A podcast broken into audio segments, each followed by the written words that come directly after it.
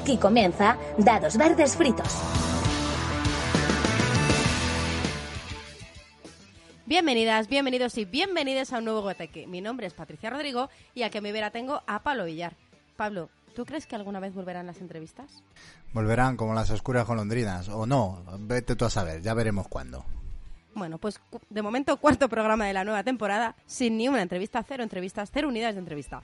Y tras el programa en directo que nos marcamos en nuestro Twitch y del que no hemos dejado registro alguno porque efectivamente, audiencia, tenemos canal de Twitch que no sabemos si le vamos a dar mucho o poco uso, pero con el que en el que procuraremos jugar partidas en directo con vosotras o no, ya veremos. Y las grabaremos o no, ¿vale? De momento estuvimos jugando al jurado. Rafa, ¿tú te acuerdas de qué caso era? Bienvenido. Muchas gracias. Me acuerdo de que era el caso del barquero.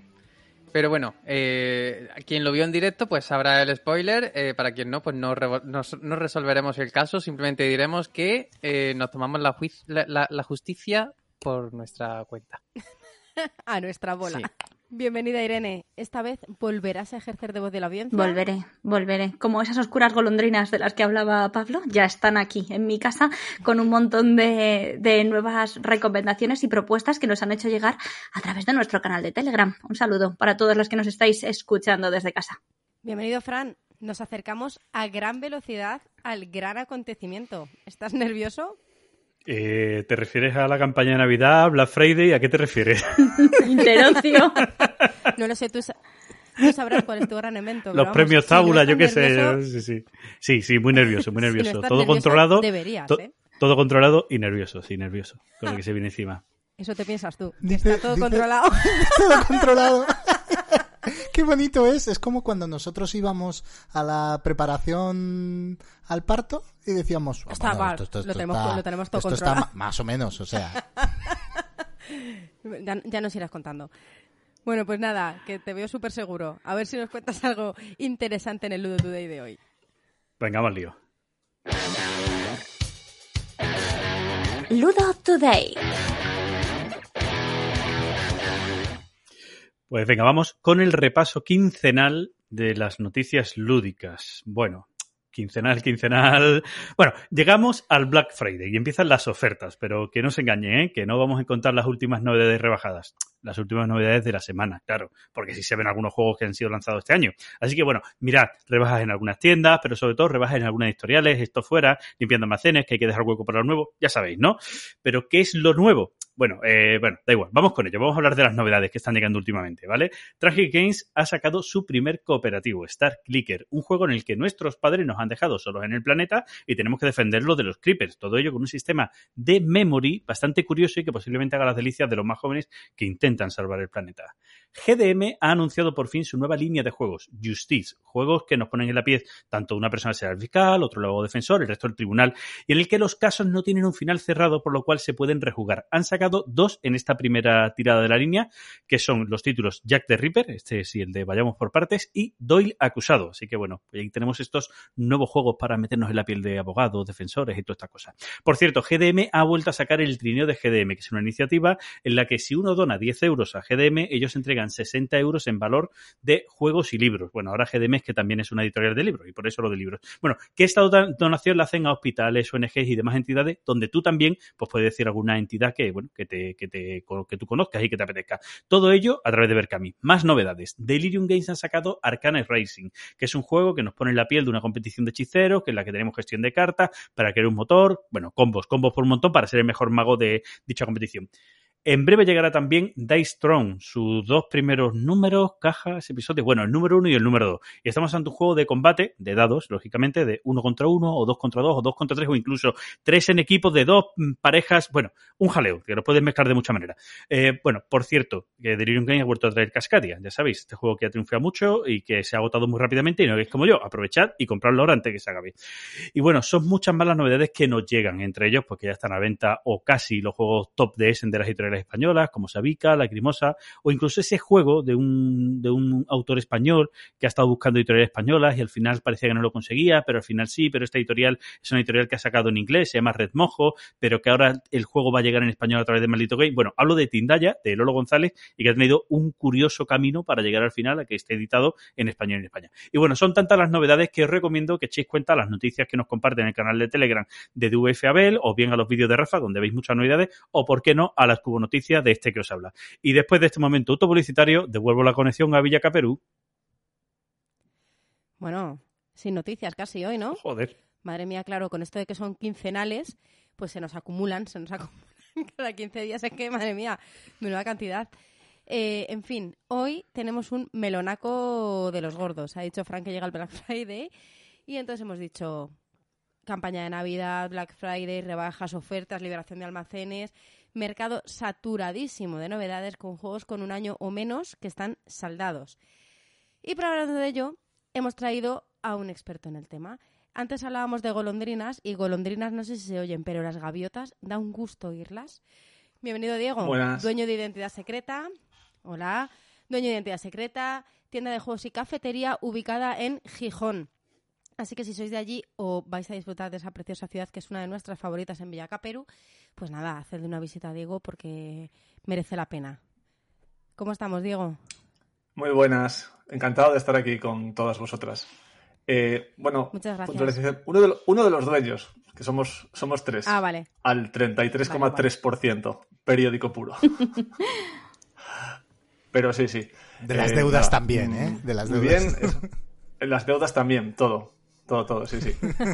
Pues eso, nada, lo que os decía, encantado de estar aquí con vosotros y, y, ¿no? vamos a un poco a ver qué, cómo va este mercado, lo que decías, prenavideño. ¿Cómo lo estás llevando tú en la tienda? Bueno, si os cuento un poco, primero vamos a poner en contexto, ¿vale? La particularidad de, nuestra, de nuestro negocio, ¿vale? De nuestra tienda. Que nosotros, eh, bueno, Identidad Secreta es una tienda de, es de cómics y juegos, ¿vale? Solo tenemos cómics y juegos. Y luego tenemos una parte de cafetería donde, pues, tenemos un montón de juegos abiertos para que la gente juegue y tal, ¿no? Eh, y lo que es importante, yo creo, es hablar un poco del, de porcentaje. Digamos que nuestro grueso de negocio serían los cómics, que es lo que sustenta la tienda, que es básicamente sería como un 60-65% del, del beneficio, y luego el resto, el otro 35, 30-35, depende, pues serían los, los juegos. Y bueno, lo que, lo que vemos ahora es que, que, ya no hay sitio, ya no hay sitio para tanta novedad. Eh, bueno, vosotros lo sabéis porque estáis en, en ello y desde, desde la pandemia, pues esto ha pegado un pelotazo que, que vamos, que, que es que es insostenible ahora mismo por el mercado. Y, y no, no, no, no quiero ni imaginarme el acopio de, de pasta que tenéis que hacer si al menos queréis tener las novedades más, más fuertes o los eh, evergreen famosos, ¿no? Esos juegos que siempre tienes en la tienda y sabes que seguro vas a vender. A ver, eh, sí, porque además eso lo, lo pagas, lógicamente lo pagas. Casi todas las, casi todas las distribuidoras y casi todas las editoriales te piden que pagues el, que pagues por, por adelantado. Solo hay un par de ellas, digamos las grandes, que son las que te, financian a 30 o 60 días. Entonces, al final la inversión es, es constante. Y por eso, es lo que decía al principio, por eso se ve tan rápido ahora el, los saldos. La gente no quiere tener juegos en las estanterías criando polvo y sobre todo perdiendo dinero con ellos. Y en cuanto ves que una novedad no, no ha petado, pues quieres quitártela de encima enseguida. Y ese saldo mm, no hay que pedir permiso a nadie. Quiero decir, una vez que el juego está en el poder de la tienda, ¿la tienda puede hacer lo que quiera con ese juego? Claro, sí, sí. Eh, sí, porque estamos acostumbrados aquí en España al tema de la, del, del libro, ¿no? Que el libro tiene un precio regulado y los libros no se pueden, no se pueden rebajar más allá del 5% de descuento, 10% si es una feria o es el día del libro. Pero el resto de productos en España, eh, tú como si los quieres vender a precio de coste o incluso más allá, o sea, más bajo del precio de coste. Eso es tu problema. no, en- eh, la- la- si la venta a pérdidas, la venta a pérdida de dinero sí está prohibida en España. Otra cosa es que no se vigile, pero en principio Ah, está claro, prohibida. eso- Claro, sí. o sea, vamos, Claro, es como a si el libro, es como si el libro, que también está protegido, eh, lo vendo por debajo sí, claro. del, del- del precio, ¿no? Pero que decir, verdaderamente está protegido. Otra cosa es que eso no se, no se Sí, cumpla. sí, pero. Sí, pero. eh, jura- si es como en el libro, eh, si pasan seis meses desde que lo has comprado o es un producto que ya está descatalogado, pues hacer lo que quieras con él. Con lo cual siempre se puede, Ah, lo que dices claro. tú, echa la ley, echa la trampa. Y si se me cae un juego y se me rompe una esquina, Claro. pues yo lo vendo al precio que quiera porque es un producto dañado claro, y- ¿sabes? Claro. Que además es... Luego hay una particularidad que a lo, mejor, a lo mejor la gente no sabe cómo funciona, pero que esta gente adelanta la pasta. Lo habitual en otro tipo de comercios es que tú eh, te lleves el producto y le pagues al, al tío o incluso se lo devuelvas. Oye, que no lo he vendido. Aquí tienes. Este es tu producto. En los juegos de mesa, ah, olvídate. Una vez lo has comprado, Bueno, vamos a ver, si lo dije antes, normalmente sí adelantas la pasta. Normalmente tú cuando compras algo, pues adelantas la pasta.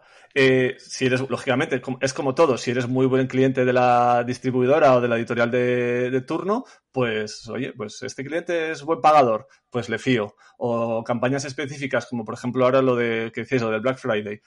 Todas las distribuidoras y todas las editoriales están haciendo unos saldos brutales por el Black Friday para que las tiendas puedan comprar para vender de oferta. Y normalmente todo ese producto, como son ventas muy grandes, pues está financiado y no lo pagas, pues a lo mejor hasta dentro de dos o, tres meses. Eso ya cada uno lo que negocie con. Claro, la- la- los distintos entes de la cadena, pues lo que negocien entre ellos. Pero si en principio el dinero, lógicamente, para arriesgarlo tienes que tenerlo. claro. Sí, claro, y luego es eso lo que decía Pablo en el, en el libro, por ejemplo, eh, no sé si en todos los casos, pero en la mayoría tú puedes devolver aquel producto que no vendes en un periodo de tiempo. En el juego no, o sea, el juego, salvo eso, campañas concretas como estás diciendo ahora, que alguna editorial, alguna distribuidora... Pero que devolverlo no, que, que eso tampoco ocurre. Incluso en las grandes, no sé, Diego, corrígeme si me equivoco, pero devolver producto jamás de los jamases, salvo que venga dañado, o que el producto venga dañado en... Pero yo no puedo comprar 20 lacrimosas para mi tienda y decirles, oye, mira, he vendido 5, toma estos 15 y te los devuelvo a la editorial. y devuélveme la pasta. En principio yo no puedo. ocurre. Mm, Otra cosa es que si me llamo a FNAC, a lo mejor sí. Claro. Claro, Claro. lo que decíamos. Cada Poder uno... de negociación. El poder de negociación, exactamente. Cada uno es cada uno. Y, y la FNAC dice, pues si no me mandas 100 y me dejas devolver los que no venda, pues no te los compro. Y entonces el editor pues tendrá que decir, pues paso por el aro. Claro, Eh, eso, eso, a- esto que nombras de la FNAC, porque no hace mucho, no voy a decir nombre, porque esto es eh, charla, eh, ¿cómo se dice? Fuera de micro, ¿no? Eh, en off. Eh, Off the record. off the record, eh, hablábamos del tema, que esto sí lo habrá sufrido mucho Diego, de cuando tú como tiendas reservas un producto o haces una preventa, que ya luego si acaso entramos en el tema de las preventas y demás, que también es curioso, pero que tú reservas un producto y al final la editorial te había reservado 10 y al final dice, oye, que solo te voy a dar 8, no te puedo dar los 10. Y es porque hay alguien en esa cadena que tiene mucho poder de negociación, en este caso, por, por ejemplo, FNAC, que FNAC había dicho que iba a pedir 50 copias, pero luego FNAC ve que el juego va a tener tirón y le dice a tienda, no, no, 50 no, quiero 100, y si no, no quiero ninguno. Y claro, la editorial dice, hostias, ¿qué hago? ¿Dejo de vender 100? Lo mismo te he dicho 100, pueden ser 500. Y dice, hostias, ¿qué hago? ¿Dejo de servir a FNAC que me compra el 15% de mi stock? Eh, o le recorto un poco a cada una de las tiendas para no incumplir con FNAC, ¿no? Que esas cosas también nos pasan, ¿no? Sí, sí, claro que nos pasan. Y lo que dices tú, puedes decir a FNAC como puedes decir, o sea, como puedes decir, llámalo X, ¿no? Generación X. Ya me- llámalo X, o sea, eh, pero bueno, y supongo, que lo mismo pase con, pues yo qué sé, pues eh, con cualquier tienda virtual grande o tienda que tenga zona vir- virtual y física que sea muy potente o que sea una cadena, al final es lo que dices, la pasta manda y la pasta manda para todos. Yo, bueno, los que me conocen, los que me siguen mm, por los grupos o, o, ya te digo, redes o tal, sabéis que, que yo soy una persona que está en contra de las preventas, no me gusta nada, llevo casi 20 años en el sector y rara, rara vez hago una preventa. Mm, No me gusta precisamente por eso, porque si a mí la editorial no me asegura una cantidad de ejemplares, yo no puedo asegurarle a los clientes una cantidad de ejemplares y yo no quiero que los clientes adelanten dinero y luego se queden sin ello. Por eso siempre digo, siempre digo a la gente, ah, es que, es que si no te, no te lo pueden asegurar, entonces como no te lo pueden asegurar, pues yo no adelantaría dinero. Y, y Diego, una, una pregunta.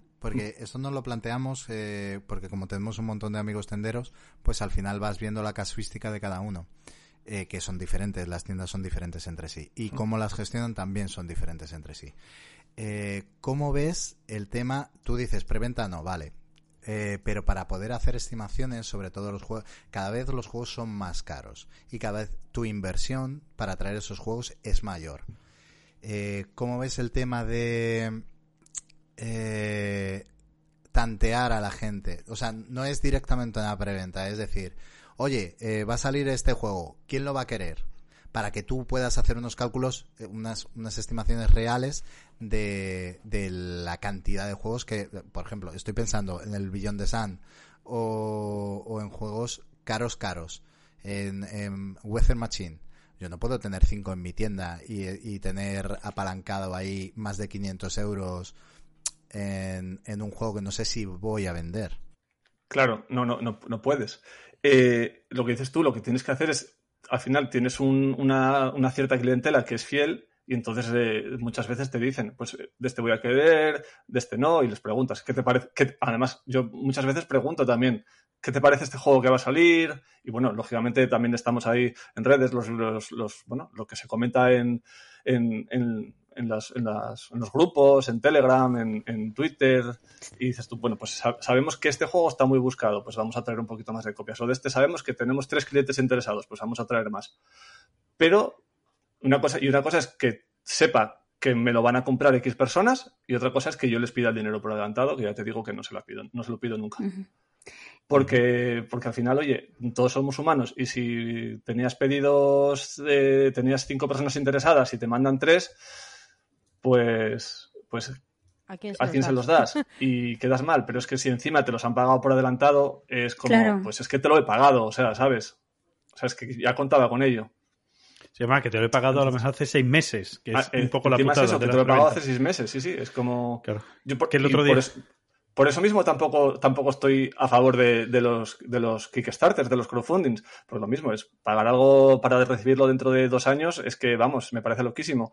Eh, Pero bueno, pero eso todavía tiene, tiene un formato que es propio. Quiere decir, hay una empresa que dice, oye, yo para sacar este producto voy a hacer este, este tipo de, de acción que hay, que es el crowdfunding, y es ver si está la gente interesada. Luego es cierto que se, que se mm, mal usa de grandes editoriales que sacarían el juego y no haría falta que sacaran eso, pero bueno, es decir, ese, ese digamos, el buen uso de eso eh, está bien hecho. Pero luego ha habido, este caso, por ejemplo, ha sido con, con este Essen, alguna editorial que ha sido criticada porque sus juegos estaban a la venta en Essen y había gente que había hecho eh, un- una precompra en tiendas que no había recibido el juego. Y dice, pero mira, es que yo no he abierto para que las tiendas hagan preventa de mi juego.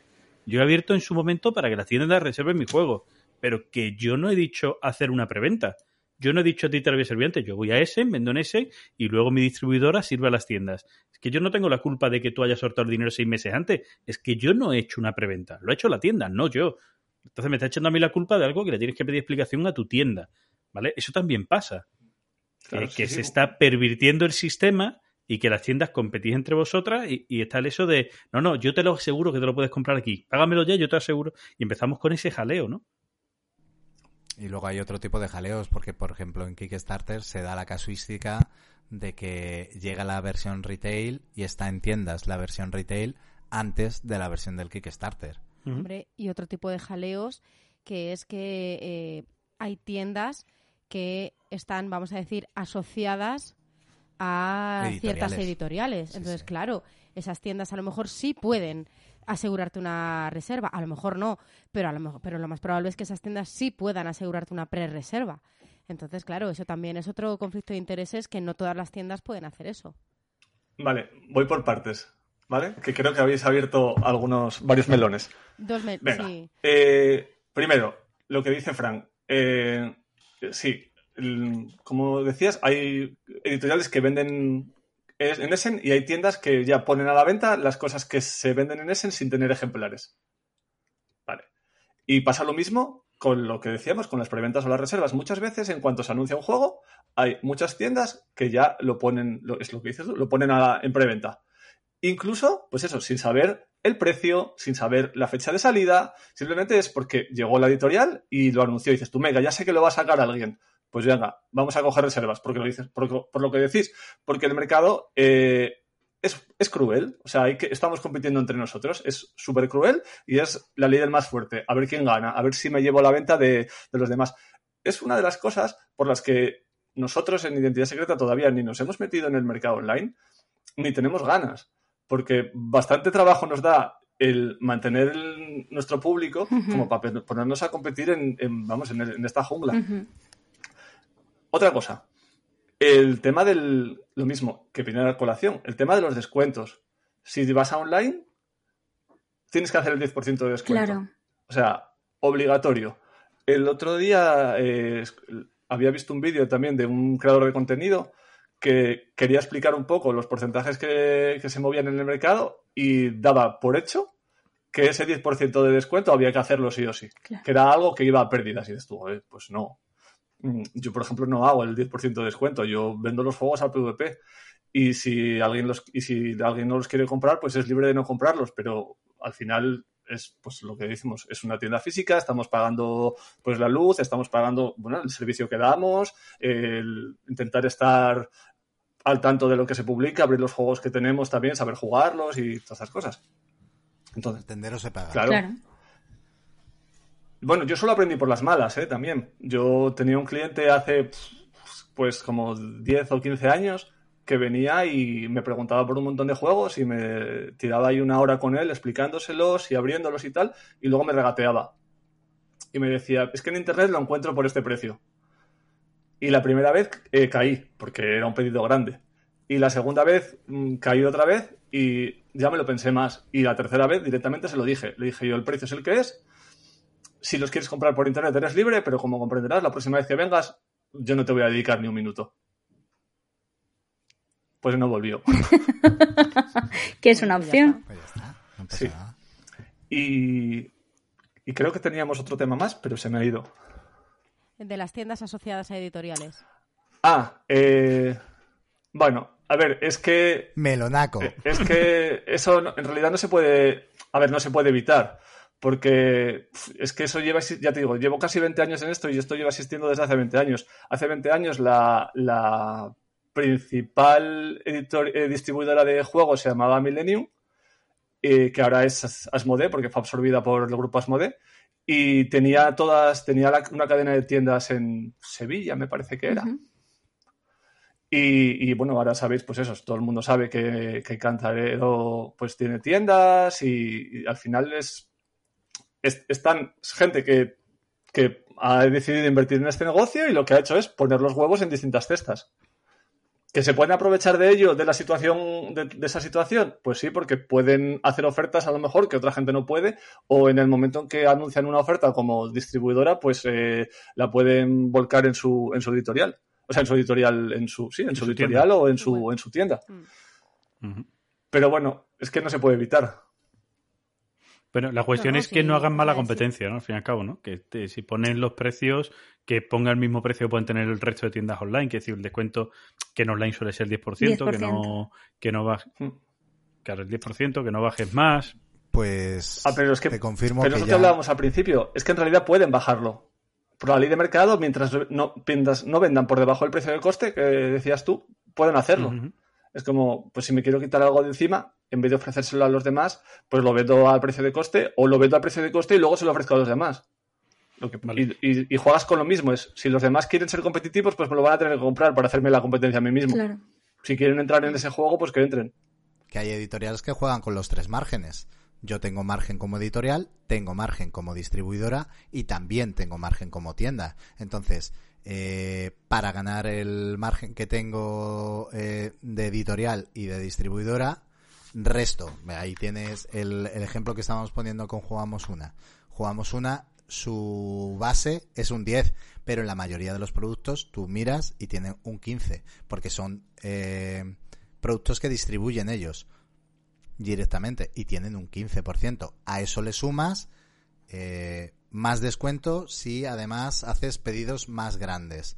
Y más descuento todavía eh, acumulando puntos, que eso te lo, te lo pongo de otro lado, que es otro porcentaje más que tienes que añadirle a- al descuento de al descuento que te hace jugamos una. Tienen unos precios nosotros lo hablamos mucho. Me- mm, eh, Amazon está claro que yo no voy a comprar en Amazon porque no me da la gana para eso tengo las tiendas. Pero pero nos está costando mucho no hacer un pedido en jugamos una porque mm, en un pedido así un poquito que tengamos eh, que sea para curro, me puede haber una diferencia de 200 euros, eh, o sea, el pedido ser 200 euros y en Jugamos Una, estoy viendo ahora mismo el pedido y son 117. Hostia. Es que es, es que es muy gordo. en- entre unas cosas, la política de afiliados, el, el- sus descuentos, el Black Friday, más lo que tiene de base el propio juego, en nueve artículos, 128 euros, 117, perdón. Claro, es que, hostias. 117 euros con 55 y eran prácticamente 200. ¿Cómo, cómo compites contra eso? No puedes, yo te diría que lo comprases. pero, pero como cliente, eh, hostias, es que me, me, me, cuesta no comprar ahí e irme a Metamorfo a comprarle físicamente allí.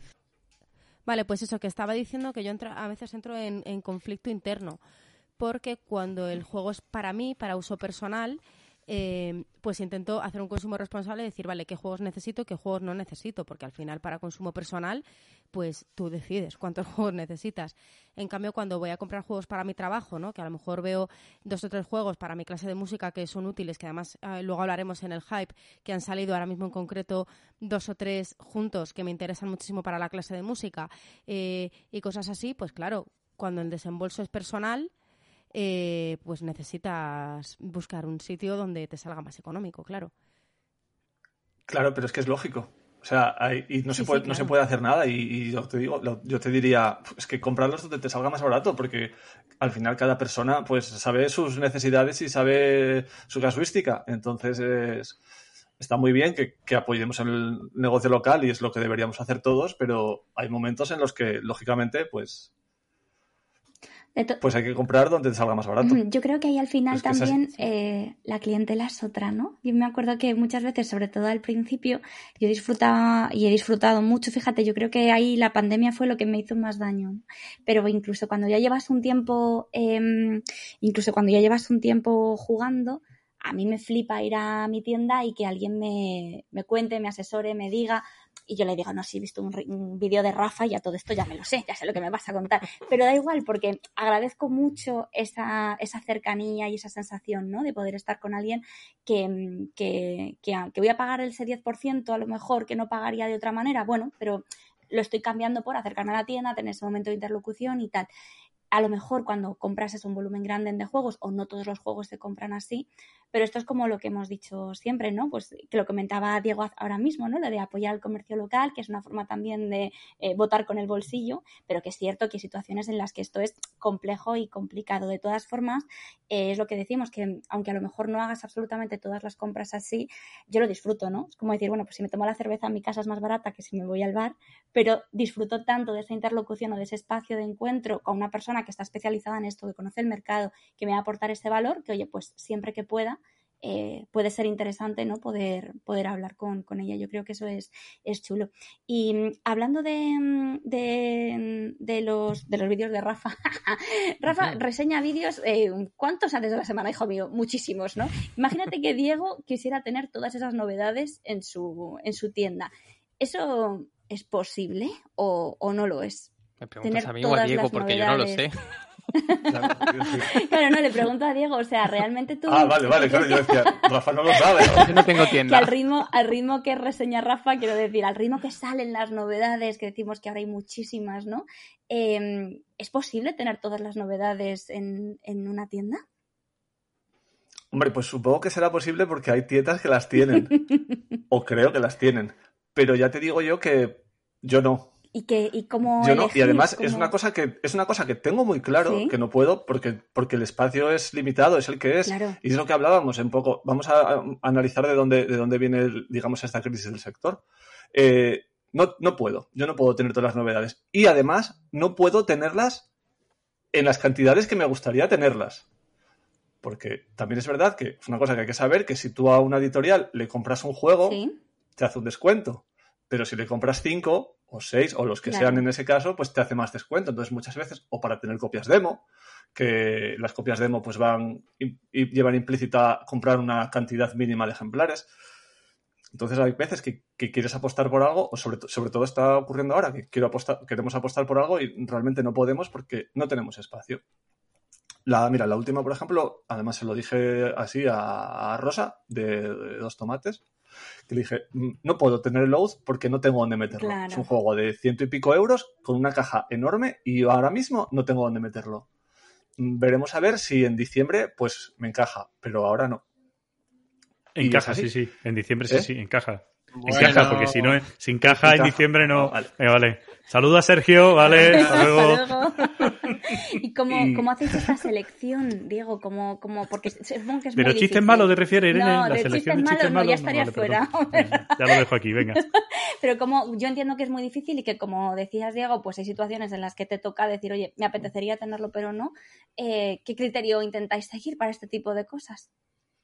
En nuestro caso, en nuestro caso, sabemos muy bien el tipo de cliente que tenemos y el tipo de juegos que, que vendemos más. Entonces, y bueno, creo que es un poco, también es una realidad del mercado que, que yo creo que la- eh, está un poco distorsionada por el tema de, las redes y, tal. El, el mercado se sustenta con se sustenta con virus y se sustenta, se sustenta con unánimos y se sustenta con pistas cruzadas y se sustenta con exploding kittens y se sustenta con, con todos estos juegos que cuestan menos de 20 euros y que se venden así, pum, pum, pum, pum, todos los días.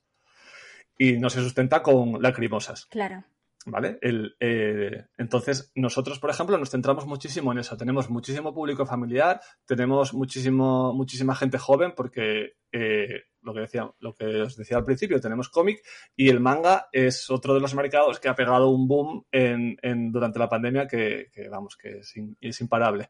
Y entonces tenemos mucha gente joven. Y la gente joven lo que demanda es eso, juegos rápidos, juegos de risas, juegos baratos, y tenemos muchísimo de eso.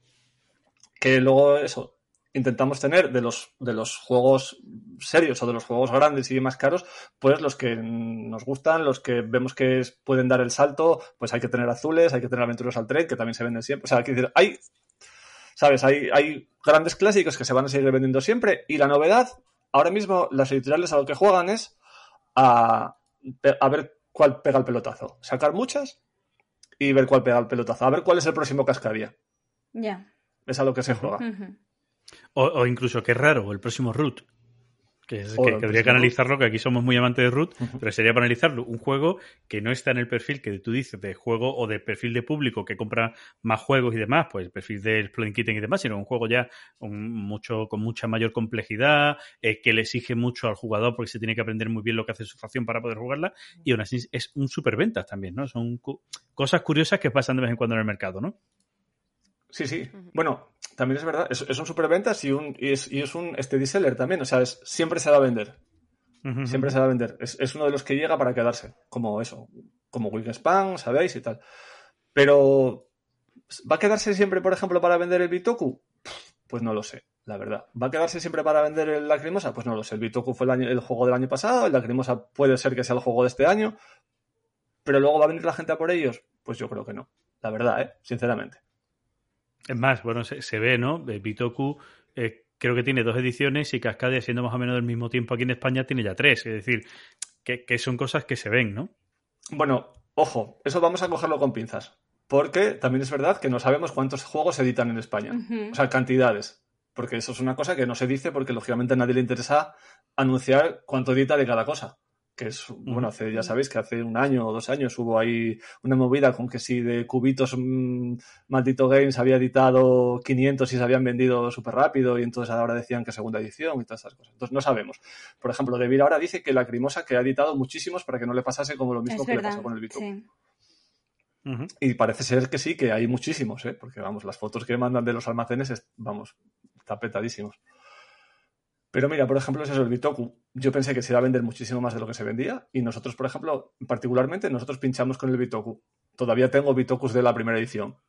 Bueno, de todas maneras, también posiblemente este movimiento que hay ahora de estos juegos que sean muy llamativos en Essen, sabiendo que el juego llamativo en Essen suele ser un, juego dirigido a un público ya más especializado, eh, también es simplemente a lo mejor un punto para abrir eh, pues, bueno, eh, nuevos partners, nuevas eh, nuevas zonas de venta, que se conozca el, el nombre de la editorial para luego te meto el Bitoku o te meto la Grimosa, pero te meto otras cosas que traigo en mi catálogo que son de venta más fácil, como pueden ser los Devil Pocket o los Maze Escape, ¿no? Que también muchas veces se puede utilizar como puro marketing para eso, ¿no?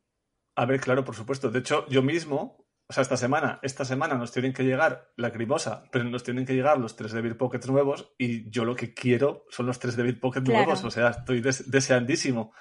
Porque, claro, particularmente yo sé que la crimosa es que no voy a jugar en la vida, aunque lo tenga. Y a los Devil Pockets, eh, vamos, les voy a dar caña, pero continua. Pero esa es una de las gracias que comentabas antes, precisamente de conocer tanto a tu público, ¿no? De decir, oye, estoy cerca, sé quién va a venir a comprar. Hay una persona que no volvió, pero bueno, esa persona no nos interesa. La mayoría Claro. de las personas no es gente itinerante que pasa, excepto los que vayamos a verte cuando vayamos a Asturias, pero eh, No, al final es una clientela que tú ya conoces y que buscas, ¿no? Esos, esos eh, juegos para ella. Claro, justo es lo que decías antes. Eh, tú decías que a ti te gusta ir a tu tienda de confianza a comprar, aunque te salga más caro porque tiene un valor añadido. Sí. Y al revés pasa igual. Que a mí me gusta que cuando llega alguien a la tienda le diga, mira, acaba de salir esto y esto te va a Qué gustar. guay, claro. Y, y- y si no, y, y si no, si no sé si te gustará, es pruébalo. Muchas veces es, lo tenemos ahí abierto, lo vamos a abrir para tener en la zona de juego. Pruébalo que te va a gustar. Y yo te lo explico. Y si no te gusta, pues no pasa nada, pero en plan de, o sea, ya sabes qué tipo de juego le va a gustar a cada tipo de, a tus, a tus clientes, porque al final los conoces, porque pasan por allí todas las semanas. Claro. Que es que nosotros tenemos una cosa muy buena, que es el tema de la cafetería.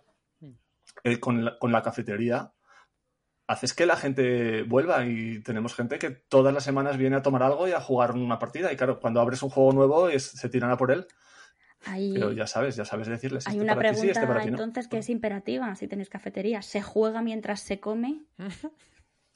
En, en nuestro caso sí, Muy bien. en nuestro caso sí. Y, y la verdad es que no importa, por ejemplo, es el, el virus, virus creo que hemos abierto ya un montón de ellos y tirado un montón de ellos porque, claro, lo ves, está muy guay porque al principio no enfundábamos nada, por ejemplo. No enfundábamos los juegos, pero ahora sí los enfundamos porque, hostia. Hace falta, ¿no? Sí, sí, se, se nota, se nota. Oye, Diego, que te iba a decir que el modelo con cafetería, la tienda, eh, no acabó de funcionar aquí en Madrid. Eh, que yo sepa, solo hay dos modelos que estén funcionando actualmente. El de Tirso de Molina con Generación X y el del Replay. Eh, cuéntanos cuál es el secreto. ¿Cómo es posible que en Identidad Secreta esté funcionando? Un café los bueno. alquileres. Los alquileres. Eh, Asturias no es Madrid. Entonces, yo creo que el problema es que el- la- el- los metros cuadrados que necesitas para montar un negocio de este tipo, eh, aquí yo creo, yo creo, esto es opinión personal mía, que es mucho más fácil en una comunidad autónoma de la periferia que en una comunidad autónoma del centro o, vamos, Barcelona. Porque, vamos, en Madrid los los alquileres están prohibitivos. Entonces, mm, lo que tienes que vender para mantener eso, pues tiene que ser brutal. Y ojo, esto es una cosa muy importante por si alguien nos escucha y dice, ah, qué bonito, yo quiero una tienda con cafetería. La cafetería no da dinero. O sea, es una cosa que nosotros tenemos muy clara también desde el principio. La cafetería no nos da dinero. La cafetería no, somos tres y la cafetería no nos da ni uno de los sueldos. O sea, la cafetería es algo que, que- que tenemos porque queremos. Porque al final... eh, Método de afianzar cliente, Claro. ¿no? en un negocio de este tipo, nos- yo antes de, antes de, de tener identidad secreta y estar con, con mis amigos y socios, eh, tenía una tienda que era solo de, de cómics y juegos. Y tenía una zona de juego. Y la zona de juego al final estaba llena siempre de gente, pero no la rentas. Es lo mismo, son un montón de metros cuadrados que no rentas. Y dices tú, bueno, pues por lo menos así se toman algo. Y al final el negocio siguen siendo los cómics y los juegos. Claro. Y la cafetería es un añadido que nos apetecía tener. Un plus. Que forma parte de la identidad, de identidad secreta y que la gente De la va y identidad, tiene sí. ese punto de encuentro ahí, ¿no? Pero que no es, no es una de las cosas que más, que más dinero o que lo sostiene. Si solo fuera la cafetería, ¿no? Pero que al final tenéis, tenéis esa otra parte del negocio que es importante. Muy bien. Claro, y Claro, yo pero- creo que en los ejemplos que ponía, bueno, en el, en el replay, Sí. no lo sé hasta qué punto, pero en el ejemplo que ponía también antes Pablo, en Generación X, lo mismo, yo por- no he estado, pero las fotos que he visto, la cafetería es como una zonita más ahí añadida y, y al final sigue siendo un, pues un añadido, un plus. No creo yo que se, no creo que se sostenga por sí misma. De hecho, no sé si eh, creo eh, creo que es incluso Eso. Sí, es franquicia, franquicia. porque es, eh, Co- es Coco Bar y está metido ahí, no sé Es franquicia, sí, sí, es franquicia. Eh, de hecho, en Barcelona Norma lo intentó.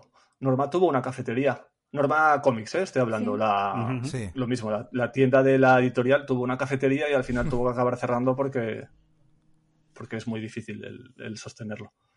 Gi- ¿Gigamé llegó a tener cafetería o eso lo he soñado yo? Creo que también no. Lo Creo que lo has soñado. Vale, pero allí en el Sí, sí. Triángulo Friki de, de Barcelona había una que era que vendía libros, que vendía juegos y demás, que sí tenía cafetería. ¿Kabuki? Kaburi, pero creo que cambió de nombre. Vale, vale, Creo, vale. ¿eh? No estoy seguro. Bueno, pero una de las que también tenía. De todas maneras, también os digo, ¿eh? es que no sabéis dónde está el negocio. El negocio es hacer competiciones de Magic, donde están siempre la misma gente jugando a Magic, que apenas os compra carta a vosotros porque la intercambian entre ellos, y no sé cómo se hace el negocio, ¿vale? Pero tú te lo apuntas porque ese es el, el bien, el bien, ¿vale? Lo de Magic. Ese es el bien. Mira, otra de las cosas que hicimos cuando cambiamos nosotros de, de negocio Sí. es quitar Magic. Ah, sí.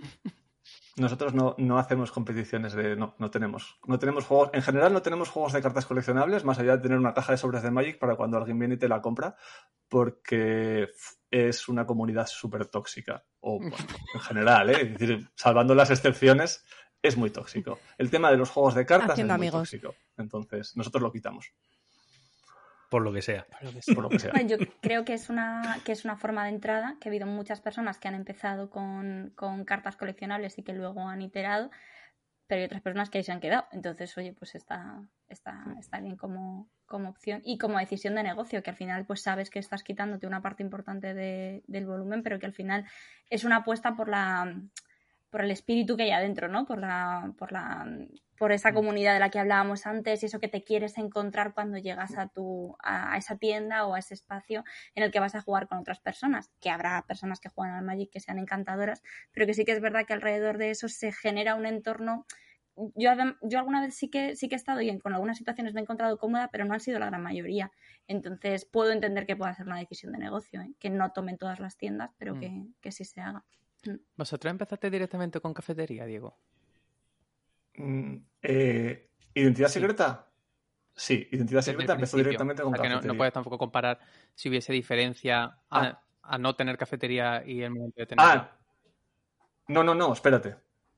Antes, bueno, para el que no lo sepa, mi nick es el de Mazinger en redes, porque antes la tienda se llamaba Mazinger Gijón, que era una, una especie de franquicia, ¿vale? Y, y la gente me decía por la calle, tú eres el de Mazinger. y, y se me quedó. Eh, y antes no teníamos cafetería. Ujú. Antes era eso, eh, cómics, juegos y merchandising y cosas así y tal. Y, y luego cuando ya decidimos que nos asociábamos y hacíamos identidad secreta, entonces es cuando sí pusimos cafetería y teníamos muy claro desde el principio que identidad secreta iba a tener cafetería, Ujú. que iba a ser una librería, cafetería. Entonces, si puedo, si puedo comparar, sí puedo comparar. ¿Y bien? Estoy mucho más contento ahora. Sí. Es que yo Sí. recuerdo cuando yo vivía en Gotemburgo, eh, en Suecia, eh, había una tienda de juegos que era muy famosa allí en la ciudad, la más famosa, y, y yo viví también un poco el cambio de que no tuviese cafetería a que tuviese cafetería. Y es que la afluencia de gente que tenía era impresionante con el cambio. E incluso ya empezaron a, a organizar también quedadas, quedadas nocturnas en la cafetería, eh, y yo qué sé, le daba una vida a la tienda tremenda. Mira, te voy a poner el, el- el ejemplo claro, ¿vale? Y por lo que hablaba de las comunidades tóxicas, estoy haciendo comillas con los dedos, Sí. alrededor de los juegos de oye. cartas. Las comillas. Cuando, cuando teníamos la otra tienda, pues lo que te digo, organizábamos torneos de, de Magic y de otros juegos coleccionables y teníamos allí gente permanentemente, todos los días, todas las semanas, jugando. Y lo que decía Frank, jugando pero no gastando. Cuando cambiamos y éramos la misma gente a identidad secreta, como ya te digo, mm, todo distinto, concepto de negocio completamente distinto, esa gente vino, se sentó en las mesas y se puso a jugar a Magic.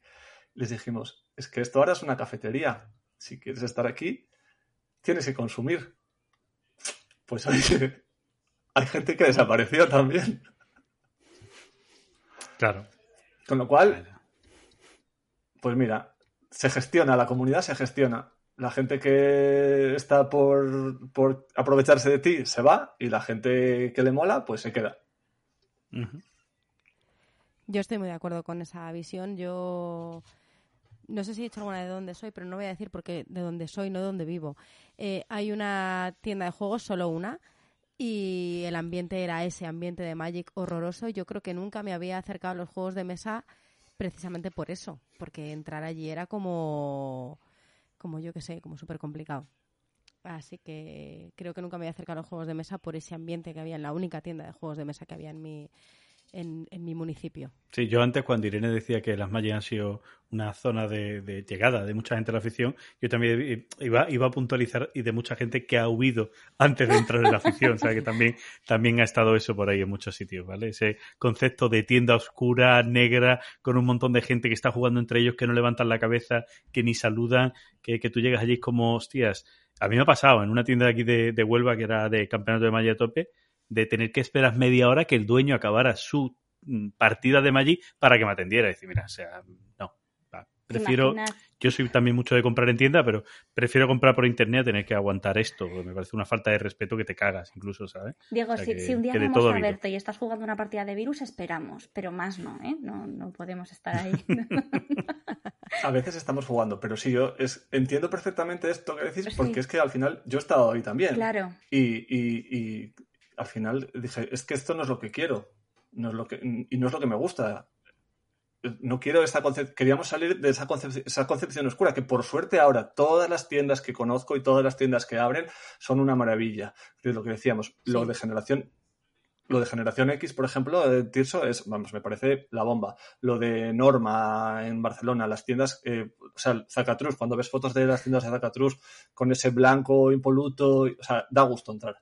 Y Ahora mismo da gusto entrar en la mayoría de las tiendas que hay de, en esta afición. Pero eso hace, hace cinco años o seis años, eso no era así. y todavía queda algún reducto.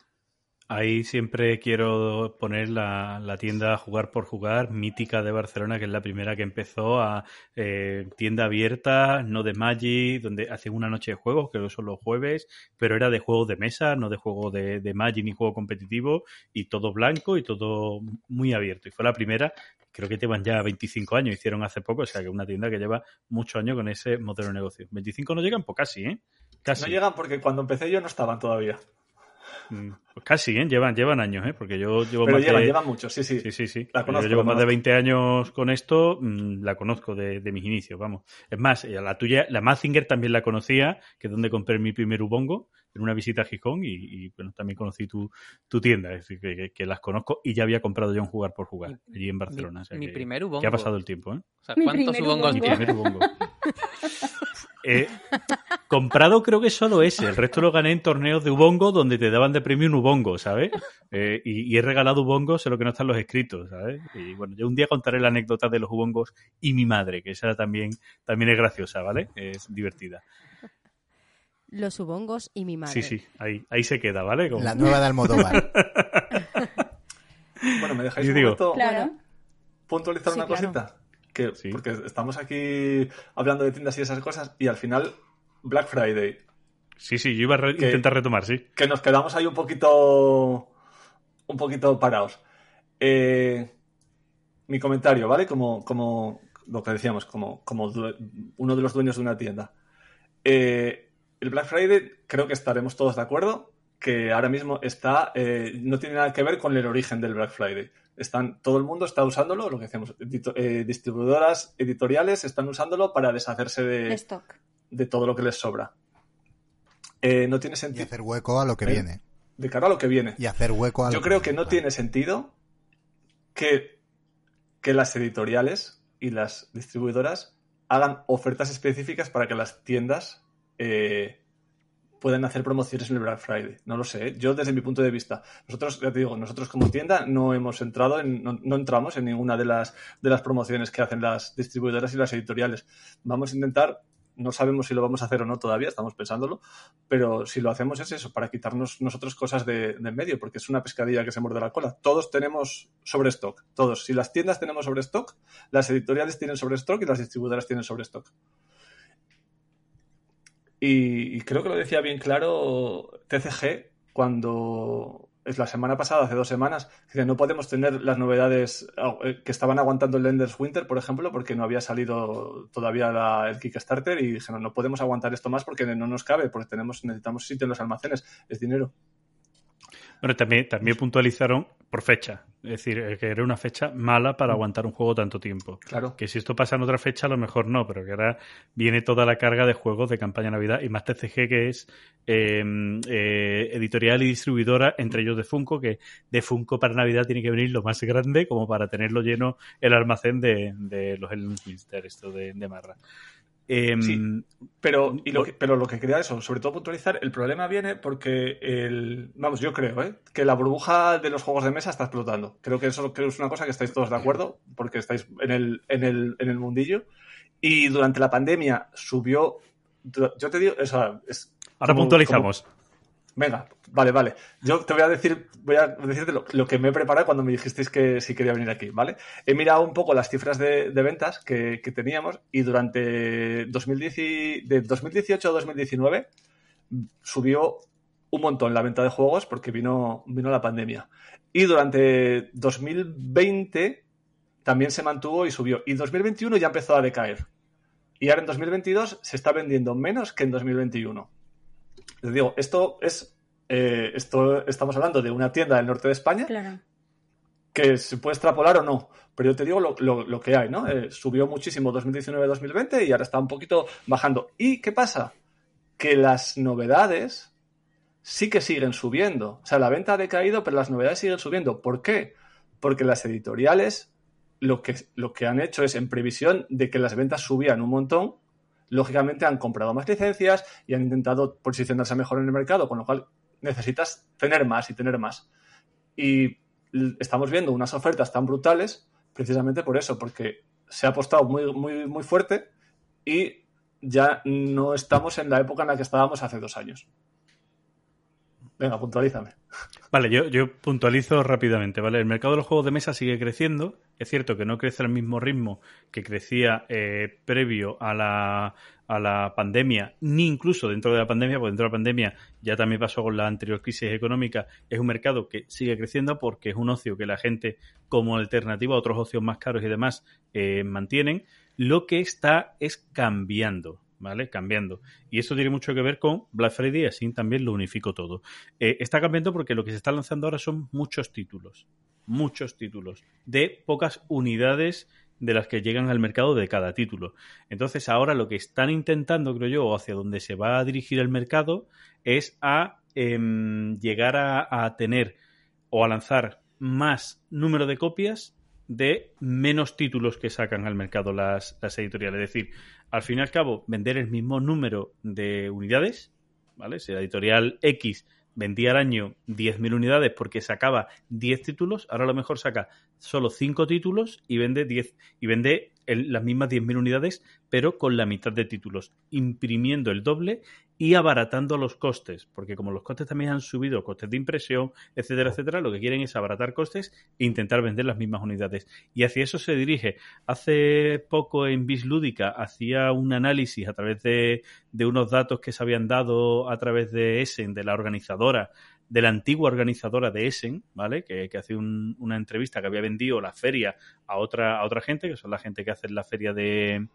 No recuerdo el otro nombre de la otra feria que hay en Alemania, pero la, la otra gente que hacía la otra feria compró la feria de Essen y este año pues la ha gestionado otra gente. Y hablaba de números y hablaba de eso, de, de cómo el número de nuevos títulos estaba infectando, nunca mejor dicho, el mercado y cómo incluso para las propias editoriales le es menos rentable. Y que ya hay editoriales que estaban pensando en volver a, decía, a promocionar más los Evergreen, los juegos que siempre se quedan y que les sale más rentable, es decir, eh, los Cascadia, los Azules, los no sé qué. En Asmodee ya lo estamos viendo, ya llevo unos años en el que está haciendo una apuesta muy grande por ese tipo de, de juegos que mm, es más fácil vender porque ya se le conoce que títulos nuevos. Y yo, cada vez que veo que llegan ofertas o que llegan Black Friday, lo que veo es mucha promoción, además promociones bestiales de juegos que han ido mal, de títulos que han ido mal, para quitarlos de stock. Pero no veo, por ejemplo, ofertas de lo que uno entendería, dice, hostia, pues Azul, que es un juego que lleva mucho tiempo en el mercado, es una oferta perfecta para un Black Friday. Y eso no se ve. Porque no interesa, lo que dices tú, es que no, está. inter- no interesa. O sea, lo que, habla- lo que os comentaba también al principio, el mercado, se sustenta, hay- el mercado se sustenta por unos títulos y todas las editoriales quieren tener el próximo título que sustenta el mercado, el próximo título que se quede. Entonces, lo que dices, lo que dices, sí, pocas, muchos, muchos títulos para probar cuál es el que me renta. Y de ese reimprimo. Y los que no, me los quito de en medio, porque necesito dinero para seguir sacando títulos para ver cuál es el próximo azul. Sí, sí, estoy de acuerdo. Sí, sí, yo creo que por ahí, por ahí va el mercado. Yo creo que vamos a aprovechar este bucle infinito que tenemos del mercado, ¿no? De, de, de juegos que salen y que vuelven y que para, yo creo que vamos a cerrar aquí el tema. No sé si me escucháis porque mm, llevamos todo el programa con 2.000 problemas de sonido. Entonces, eh, vamos a pasar al, al esta, después de esta, de esta locura, vamos a pasar a el qué estamos jugando por estos lares. Diego, te invitamos a quedarte. No sabemos si vas bien de tiempo. Sí. Vale, bien. Te, te invitamos a quedarte y contarnos lo que estás jugando. Yo voy a aprovechar que parece que ahora se me oye para contar lo que estamos jugando en Villacaperu y creo que se corta justo cuando he dicho ahora que se me oye. vale, pues en Villacaperu por fin eh, vamos, podemos marcar un hito porque después de muchos meses, al principio de Minimipel jugamos alguna cosilla, pero después de muchos meses hemos vuelto a sacar un juego en Villacaperu. Oh yeah. Vale, ¡Bravo! así que hemos jugado. hemos Insertar jugado aplausos misión aquí, cumplida. Toma. Muy bien, misión cumplida, lo habéis conseguido. O sea, un euro duro de gestión Sí, de tres horas. Misión cumplida. Aún así, como es una maravilla de juego, jugaría 10.000 partidas más si hiciese falta. Y bueno, luego también jugamos una maravillosa partida al jurado con esta gente preciosa que grabamos para la posteridad, No. pero no. Y- La vamos, pero no. Y, y ya está. Rafa, ¿tú a qué estás jugando? Pues yo eh, jugué la semana pasada a Root de nuevo, eh, después de mucho, mucho, mucho tiempo. Y, y es un juego que me encanta. O sea, además lo jugué con la expansión de los ribereños. Eh, yo llevé la, la facción de la, del culto reptiliano. Y, bueno, hicimos la jugamos a 5 e hicimos la combinación que, que, que ofrece el juego para 5 jugadores, la que recomienda, que es con dos vagabundos, eh, el nido, eh, el culto reptiliano y la compañía del río. Y bueno, y gané por un montón de puntos. y me lo pasé genial. Eso es Sí, lo que no más me ha Sí, gustado. señor. No, a ver, hubo un vagabundo que estuve ahí a puntito. Es verdad que el vagabundo va como dando Mm. así como que no para, no, nada, y de repente te la cuela. Pero nada, que es que eh, me reafirmo en que es un juegazo, es un juego que me encanta, que me encanta jugarlo. Eh, por suerte, el grupo se miró el tutorial antes de quedar, con lo cual la explicación es mío. ¿El tuyo? concreto, sin decir yo nada, ¿eh? Que, oye, otra persona del grupo lo compartió. Y, y nada, entonces la, la explicación fue un poquito más, más rápida y, y, o sea, pues que es una pasada jugar a Ruth, me encanta y a ver si le puedo dar también que tengo la otra expansión ahí, Muerta de Risa, la de los subterráneos, a ver si podemos quedar más asiduamente con ese grupito y, y jugar más. Y luego también probé eh, hace ya un, bueno, hace ya un par de semanas, pero bueno, eh, el Arcana Rising, que lo ha dicho eh, Fran en el Ludo Today. Fran, Es un juego muy, muy, muy chulo. Eh, tiene poca interacción, o sea, no, os vais a joder mucho ni a pisar mucho. Eh, pero es un juego muy de estos que son muy satisfactorios, que tú es súper fácil de explicar, porque tú en tu turno solo puedes hacer dos cosas, o construyes una carta, o descartas una carta para activar eh, las cartas que ya tienes construidas, dos columnas. Y ya está, no puedes hacer más. Y luego es súper fácil de entender, todo con iconos está súper bien, pero además también viene en texto en las cartas muy, muy fácil y es eh, un juego muy... eh, bueno, muy ágil además porque va de 1 a 6 jugadores y como los turnos son simultáneos no se alargan el tiempo. O sea que podéis jugar tanto en solitario como a 6, que la partida dura lo mismo. Y, y mola un montón. Es, es, un juego en el que tienes eh, tres rondas y en cada, en cada ronda tienes seis turnos. Para cada ronda tienes un mazo de cartas independiente, con lo cual está muy bien pensado porque eh, son cartas que tienes que comprar para construir, muchas de ellas, entonces las del primer mazo son más baratitas y menos potentes y después conforme avanza el juego pues son más caras pero también más potentes. Y nada, ya te digo, súper satisfactorio, eh, fácil, fácil de explicar, muy convero también, si te haces un, una- unos hechizos guapos también te puedes, resulta muy convero y súper recomendable ese Arcana Racing. Eh, ¿qué tal escala? Escala súper bien porque ya te digo, como es eh, como hay poca interacción y los turnos son Sí. simultáneos, es que ni se te alarga el juego ni pierdes más o menos porque haya más o menos jugadores, porque no hay interacción en- en- como tal, sino que tú te gestionas tus hechizos y tus cosas y, y cuando lo activas. Hay algo de interacción de, de, pues activa una cosa de tu de que tienes a la izquierda o a la derecha, pero mínimo, ¿sabes? Eh, entonces, escala estupendo. Muy bien. Pues nada, lo tendremos ahí en el radar. Ahí Rafa Sí, echando euros a la hucha, como es. Como siempre. Pues nada, ya que estás, Irene, ¿tú a qué estás jugando? Pues estas semanas han sido bastante complicadas porque he tenido un montón de viajes y de líos, pero eh, he podido jugar a dos cajas de Unlock, que está guay. Bueno, a ver, cada caja es, es poco tiempo, pero si rascas una hora de cada día, puedes ir sacándote poco a poco en una semanita, te las, te las haces. Y mm, nada, jugué eh, Legendary Adventures, que me gustó mucho. La de Legendary estuvo, está muy bien. Em, hay una aventura. Eh, es que lo malo de Unlock es que cualquier cosa que diga puede ser spoiler. Hay una muy original, que es la primera más sencillita, luego tiene una de eh, Robin Hood, que, está, que está muy bien, y otra que continúa la línea de Sherlock. Sabéis que Unlock tiene como varias historias como que van continuando, la de eh, No Side es una y la de Sherlock también hay, hay varias aventuras. Y luego jugué la de Game Adventures sin haber jugado yo nunca en mi vida ni a Pandemic, ni a eh, Aventureros al Tren, ni a Mysterium. Y oye, me lo pasé pipa. Así que sin problema, las tres van muy guay. Eh, así que así que estupendo, la verdad que muy recomendados. Hay algunas veces que hay alguna caja que te quedas con alguna historia así un poco más, más floja, pero, pero me gustan. Yo creo que de los cooperativos de este rollo escape y tal siguen siendo mis, mis favoritos. Los Unlock eh, triunfan muchísimo en casa y a dos van muy bien. Y luego he retomado la campaña de la iniciativa, que no sé si recordaréis, hace unos días os dije que, bueno, estaba ahí un poco que había pinchado. Nada, me desdigo absolutamente de todo lo que comenté en ese programa, porque la estoy disfrutando mucho. A ver qué tal voy avanzando. Y nada, la verdad que sí que, que nos está gustando. A ver si suerte y podemos rascar tiempo en los próximos días para, para jugar algo más. Qué guay. Diego, cuéntanos. Pues yo juegos cortitos, la verdad, ¿eh? porque eh, el tiempo es escaso.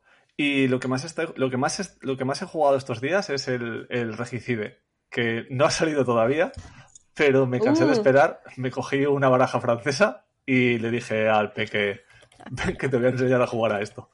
Porque lo bueno que tiene, Regicide es uno de los próximos de, de Beer Pockets, y lo bueno que tiene es que es un diseño que se basa en la baraja francesa. Es, de, es un juego cooperativo de matar a las, a las figuras. Las figuras de la. Bueno, es el. Iba a decir la J. El. sí, no sé si- la, J, la J, sí, la J, la reina. Y, Sota, caballo y rey. la J, la, la J, la reina y el rey. Y todas las demás cartas, pues son. es- tienes que matarlas, es un mazo aparte que se van, se van sacando, y las demás cartas, pues son, son soldaditos que les atacan.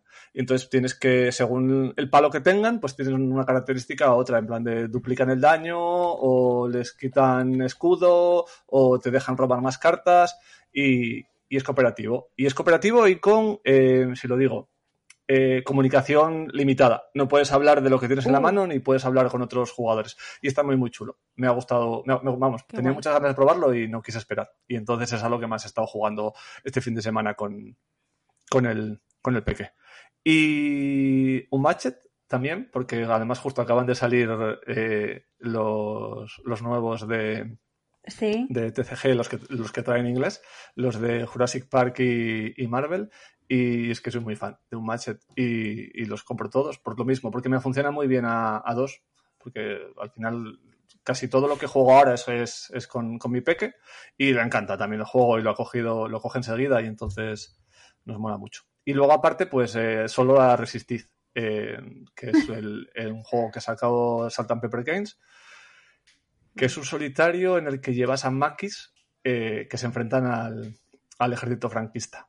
Y ese lo, básicamente ese me lo compré porque me encantan las ilustraciones de Albert Montéis, Muy pero bonito. es un juego que, que la verdad es que, que es durete y que mola mucho. Cuesta, cuesta. El Y, juego... ya- y la temática, la temática Sí. es maravillosa.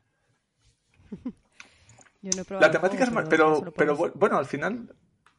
Sí, solo por las ilustraciones y la temática está muy bien. Pero eh, Sí, iba a decir, las misiones, mm, digamos que no está muy ambientado. Además, yo había escuchado en alguna, en algún podcast y tal a, a- a los editores y dicen que no, no, no querían tampoco que fuese, o sea, que- porque no sabían de ello ni querían que el, el juego estuviese, que fuese históricamente, bueno, correcto, iba a decir, Real, adecuado, ¿no? sí. Vamos, que no, no es como otros juegos a lo mejor bélicos, que sí que tiene un trasfondo y tiene mucha información en las cartas y tal. Simplemente es, bueno, está ambientado en esto. Guay. Igual es una oportunidad perdida, ¿eh? No lo sé. Bueno, no, A ver, no yo- lo sabremos nunca. Eh, yo he estado jugando últimamente a jueguecitos de una editorial que, que, bueno, que yo prácticamente he redescubierto, conocí nada más con juego suyo hace ones y que ahora he descubierto gracias a mi compi de podcast y, a las jornadas de, conexión lúdica, que es la gente de Doing Games. Y estuve probando el Scout, eh, juego que además ha sido nominado al Espiel de Yares y, bueno, o sea, una maravilla de juego en una cajita pequeñita, juego de cartas, recuerda en algo a uno de los juegos que ha sido finalista de JDA, al Combo App, pero mm, de una manera también distinta. Es un juego en igual, en el que es un juego de bazas de cartas en el que no gana nadie, sino que pierde uno, ¿vale? Pero aquí se hace de una manera distinta y aquí sí, ma- gana alguien al final con la ronda, ¿no? Lo que pasa es que en cada ronda pierde, pierde uno.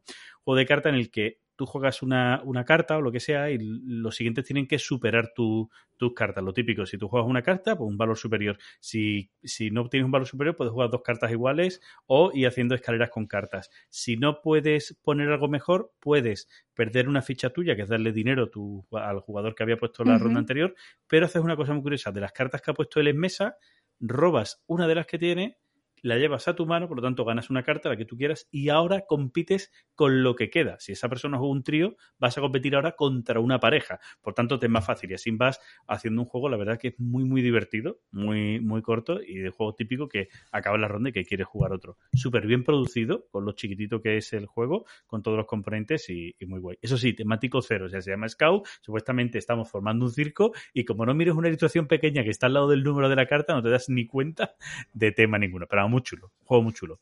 Y luego de esta misma editorial he jugado a otro juego, eh, ya un poco más rollo party, es una mezcla entre mentiroso y coyote.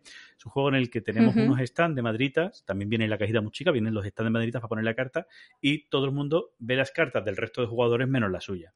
Y ahora, una vez que hemos visto eso, vamos a sacando como un mercado de cartas. Pero claro, el mercado de lo que se oferta no puede ser mayor que la oferta real que hay en mesa. Claro, tú no sabes cuál es la oferta tuya. Las cartas, todas las cartas tienen dos partes de dos productos distintos. Entonces se van poniendo esos productos y a un momento determinado que alguien pone un producto y tú tienes que decir que crees que esa persona se ha pasado, que lo que ha puesto no es correcto. ¿Vale? Entonces tienes que ir que jugar. Si no lo haces tú, porque te da miedo, tú tienes que poner una carta, si la pones, te la puede hacer siguiente, y se crea un juego así muy, muy divertido también, de este rollo así muy divertido, rápido, y de jiji jaja rápido, y de otra, otra y otra partida. ¿Cómo se llama ese, Fran? Lo mejor de todo es que además son bonitos, ¿eh? Sí, sí, eso sí. ¿Cómo se llama ese? Eso no puede decir Sol que no. ¿Cómo se llama ese último, Fran? Que para... Durian. Durian. Ujú. Durian. Como un jueguecito chiquitito, unas cajitas petadas y que lo podéis encontrar, vamos, están por ahí a la venta. Son la misma gente del Hey Yo. Qué guay. para que- Son Que súper chulos todos estos Ah, juegos. Sí, sí, sí. Sí, ¿eh? Qué Es una maravilla. Patri ya lo ha visto.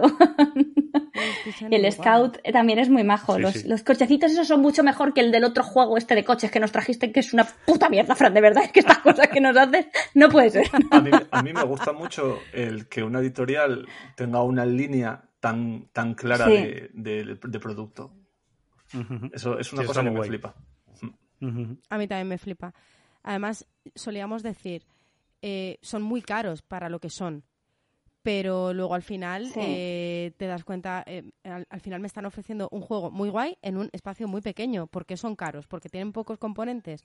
Pues a lo mejor es que lo que mola es que en un espacio tan pequeño me den un juego muy guay. Eh, eso, eh, en estos casos, en Going Game, que tengan pocos componentes, no es real, ¿eh? Es- vienen las cajas que no sabes cómo guardarlas. Tienes que ser minucioso al poner sí, las bueno, me refiero, Eh, Sí, pero me refiero a que son pequeños, Eso ¿no? Y sí. parece que, que gastarte 20, 25 Eso euros sí, en un juego pero cero aire. dices, eso es. Y además que te ocupa Mm. Pero cero, en la estantería. Y al final y al final te están dando un juego que mola un montón en un espacio súper reducido y con unos componentes súper bonitos normalmente. Entonces, al final dices, sí. pues también es otro modelo de, de producción, ¿no? Bastante, bastante chulo. Y el melón, el melón de los juegos caros, dejadlo atrás porque al final estamos hablando de un vicio, ¿eh? Esto, esto, esto lo compramos por vicio. Entonces, eh, Sí, es verdad. Es decir, los juegos no son caros, los juegos son baratos, independientemente del juego que sea. Porque lo compras porque quieres. No son manzanas. Cierto. Cierto. Ahí, toma ya. Esa es buena, ¿eh? Bueno, yo ahí, Pues nada, de- hablando de- de vicio. disculpad que entre, pero cuidado, jugar y la parte Fran. social del juego es algo necesario para el mundo. Pero ya está, ya está, no entro más. Eh, yo esta se- vengo de dar un taller a 25 profesores esta semana, ¿eh? O sea que de eso también podríamos hablar. Pero no será en este programa, ¿vale, amigos? Otro, otro día. No. Nos la guardamos Ahí se para me la apunto yo también. Nos la guardamos para otra. Muy bien. Bueno, pues eso, que hablando de vicio y de juegos caros, ¿dónde están los euros a la hucha? ¿Eh? ¿Dónde tenéis los euros de la buchaca este, esta quincena, mes, eh, yo qué sé, este tiempo que estamos viviendo raro? Venga, Irene, dale tú. Vale, pues em, yo tenía eh, un euro echado a la hucha inmediatamente después de que em, Patricia interviniera en uno de los últimos eh, programas, porque ya sabéis que hablo de Discover y yo inmediatamente después lo añadí a mi carrito de la compra de Filibert y me lo compré y ya está aquí en casa. Así que realmente el hype que tengo es por jugarlo, por estrenarlo, que me apetece un montón. Eh, ya sabéis que, como nos comentó Patricia, es, es un juego también muy pequeñito, en una caja muy chula, con una producción interesante, eh, en el que tratamos de forma cooperativa de asociar carátulas de, de CDs, de, uy, de CDs, me matan, de vinilos, perdón, por los puristas, eh, que, que son ilustradas además por personas de todo el mundo, es muy chulo el librito de arte que viene, eh, con, eh, bueno, pues de una canción, ¿no? Según lo que nos haga sentir esa canción, lo identificaremos con una carátula u otra, y tengo muchísimas ganas de sacarlo. Y luego, pues como me ha tocado ser la primera, voy a hablar Perdona, de Irene, Flamecraft. te voy a interrumpir Interrúmpeme. porque tengo que decir que el otro día estuve en casa de Irene y no me dejó ver las tarjetas porque no quiere spoilers. ¿Vale? Ojo, las tarjetas del Oye, juego, que te dije, señora. bueno, tú miraslas y no las veo. Y, y- y Alberto y ella miraban para otro lado. No, no, no, es que esto es spoiler. Y yo, mi- y yo les miraba y decía, Patricia, no hagas ningún movimiento brusco, vamos a intentar marcharnos de esta casa. Es que sois mala gente, ¿eh? De verdad. Vale, ya, perdón. Continúa. Y bueno, y lo otro es el Flamecraft, pero que creo que todos tenemos hype con esto porque es buenísimo. No, no sé si ese juego iba a haber entrado en casa. De hecho, no entra en el Kickstarter. Porque, pues porque tengo fuerza de voluntad. No, porque se me pasó em, el último día. Porque quería además el libro de arte de este juego, que me parece muy chulo.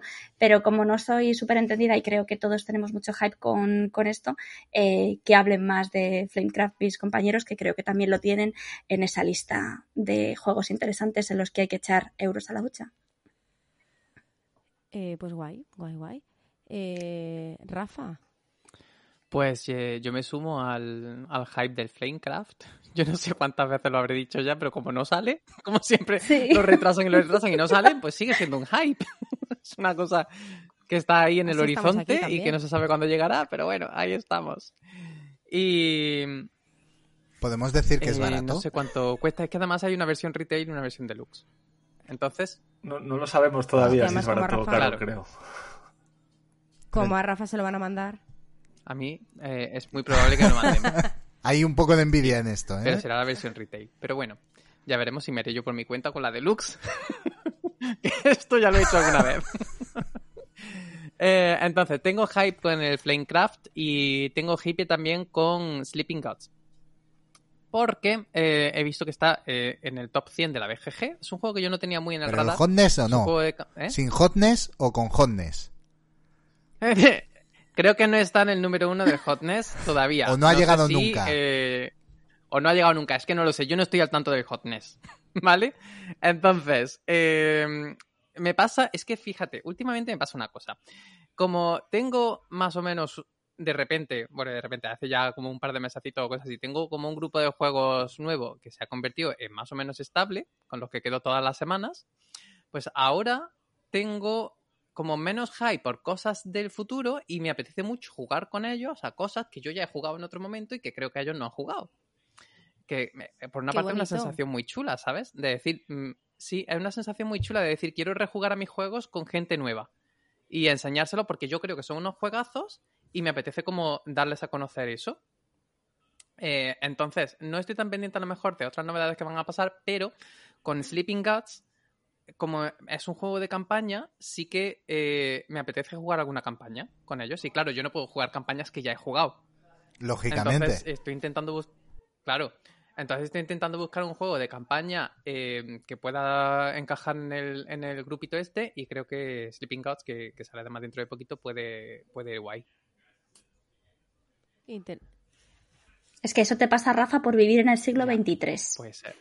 Que como pruebas todo muy pronto y luego además pues eres un adelantado, pues ahora después nos pasan estas cosas. Pero lo de rejugar es lo mejor del mundo, ¿eh? O sea, yo a mí me hace muy feliz. Y ya además. no solo rejugar, sino rejugar con gente nueva. Es que es como una sensación Mm. como de... Os estoy dando a conocer una cosa súper guay de nada.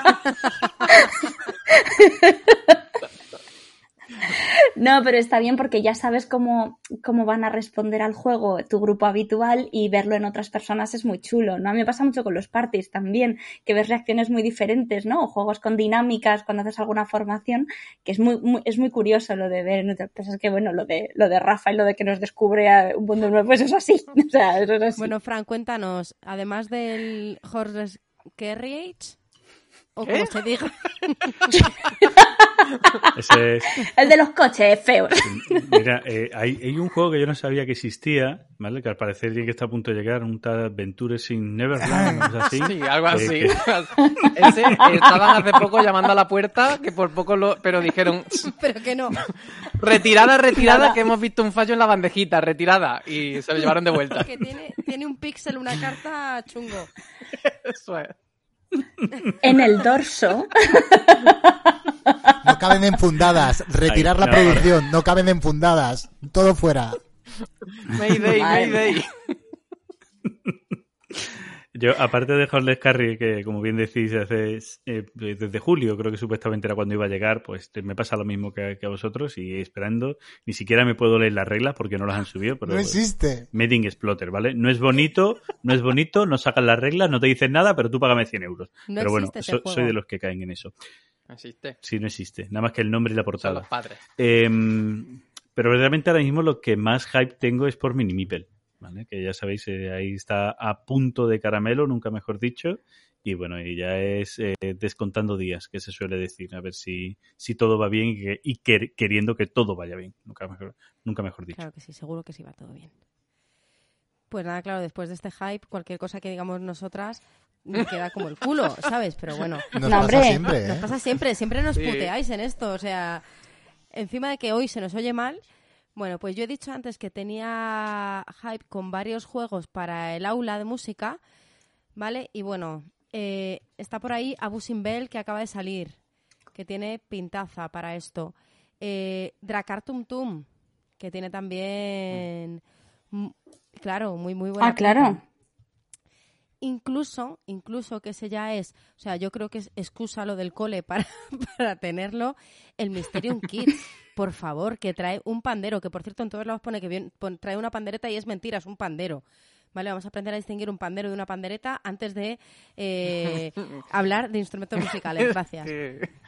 Pandero, Pandero tiene muchas acepciones, creo yo.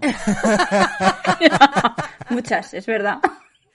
Bueno, total, que, que eso, que hay eh, Mysterium Kids me llama muchísimo, muchísimo la atención. Todavía no sé cuál es la mecánica, pero eso de que traiga un pandero y que tú tengas que hacer... eh, Comunicarte con- comunicarte a través del pandero como fantasma me parece maravilloso. Yo ya. Y nada, bueno, luego también aquí, no sé si lo quiere decir Pablo. que no puedo, no puedo con lo de comunicarte por el, por el pandero. es, que, es que me parece muy grande eso. De usar el pandero para comunicarte, o sea. No lo hubiera dicho. Me parece genial. Luego, yo tengo bastante hype también. A lo mejor por eso han puesto pandereta. Sí, a lo mejor ha sido esto. Igual, Pero pone zumba, para evitar la bruma. dice el fantasma, zumba zumba con la pandereta. Así que, así estamos. Que estás de coña, no puede No la ser. arregles, ¿eh? Lo- Es que también zumba zumba con el pandero. Lo- Recomendación del LGTBI de hoy en Mysterium Kids. Estu- estupendo. Ay, Dios. En fin. Bueno, yo tengo dos hype Ay. muy grandes. Uno es el Lacrimosa, que siempre hablamos de él y como tampoco sale nunca. Que Eh, yo creo que también lo necesito para la aula de música de primaria. Exacto. O sea, yo lo veo. Ha pedido seis, no te digo nada. Eh, vale. Y por otro lado está el Justice, que lo ha comentado Fran eh, Mm. al principio en el Ludo Today, que lo saca GDM y ese me apetece coger ambos casos para jugarlos eh, con vosotras aquí, grabarlo y esta vez que se quede grabado en nuestro Twitch. Me apetece muchísimo, porque además, como uno va a hacer de fiscal, otro de abogado y el resto de jurado, puede ser muy gracioso de ver cómo... ¿Se puede jugar online eso? Es exactamente igual que el... Bueno, tiene cartas, tenemos que investigarlo, pero a lo mejor se pueden mandar con foto o algo así. Claro. Habrá que investigarlo. Se habla previamente. Oye, eh, ¿quién va a hacer de fiscal? Fulanito. ¿Quién va a hacer de abogado defensor? Tal. Eh, y se le envían la, se hace foto de las cartas y se le envían y ya está, no tiene más. Así, esa es la única historia así un poco extraña. Eh, cada uno, tanto el fiscal como, como o la fiscal y el abogado o el abogado defensor van a coger ocho cartas y van a argumentar, van a hacer su caso a través de esas ocho cartas. Unos argumentarán es culpable y hay que encerrarlo porque fíjate todas estas pruebas que tenemos y eh, la abogada o el abogado pues hará lo contrario. No, pues es que hay estas estos indicios indican que en realidad, eh, por ejemplo, el primer caso que es el de Jack el Destripador, eh, pues realmente no se sabe quién fue Jack el Destripador. Juegan con los personajes, eh, con lo que las teorías que sacaron sobre quién podría ser, por ejemplo, el príncipe Alberto, y, y se juega a... Pues estas son las pistas que indican que sí, efectivamente, el príncipe Alberto es Jack el Destripador. Y, esta, y estos son los otros argumentos a favor de que haya sido otra, otra persona. Me parece súper chulo y me parece que vamos a poderlo jugar bastante bien online. Y la gente, eh, la audiencia, va, los, las dos o tres personas que se conecten van a poder interactuar también con nosotros. Bueno, y nos queda Diego por contarnos sus euros a la hucha. Teniendo una tienda... Bueno, pues un euro más para el Flamecraft. Que. ¿Qué, qué? Dime, dime. Que teniendo tienda, tu hype... Fíjate, no. Me pasa justo al contrario. Yo creo, es. Me apetecen muy pocas cosas. Antes me apetecían muchas más, pero ahora cada vez me apetecen menos. También es verdad que he pegado un. un- he, he tirado ahí juegos a la venta y me he deshecho de cosas y tal, y, y cada vez me apetece menos. Pero me apetece. Flamecraft me apetece sobre todo por el cookismo. Porque como juego, Sí. todo el mundo dice que es súper sencillo, pero es muy cookie. Y me recuerda mucho a unos cómics que se llaman eh, La Sociedad de los Dragones del Té, que son en ese estilo. Y, y, vamos, lo quiero tener porque, porque va a quedar súper chulo en mesa y súper chulo en la estantería al lado de los cómics. Y un juego que también nos gusta mucho porque también tiene, es, es muy cookie, es, eh, que ese sí que no sabemos todavía cuándo saldrá, es el Fit to Print, que es un juego de la editorial del Cascadia y del Cálico, que está ahora en Kickstarter y es de hacer un periódico. Eh, los animales del bosque tienen que elaborar la, portada del periódico con las noticias que van ocurriendo y tal. Entonces tienes que ir consiguiendo recursos para, eh, para conseguir, para hacer el- la portada, ¿vale? Para componer la portada como se componía antes, que cuando no había ordenadores, que cogías, recortabas la noticia y la pegabas al lado de otra y entonces al final es una especie de, de patchwork, una especie de puzzlecito eh, y vas a llevar puntos por los espacios que ocupes. Pero claro, el dibujo es una pasada, son animales antropomórficos Claro. y está ambientado en un bosque. Y, Y es precioso. Es, es precioso, sí. No sé cuándo saldrá y no me voy a meter en el Kickstarter porque, como os decía antes, eh, paso mogollón de estas cosas y sobre todo teniendo en cuenta que tengo tienda y que esto va a salir en castellano por Maldito Games, que es la que lo saca todo. Vamos, digo, ¿eh? Y, y tengo muchas ganas.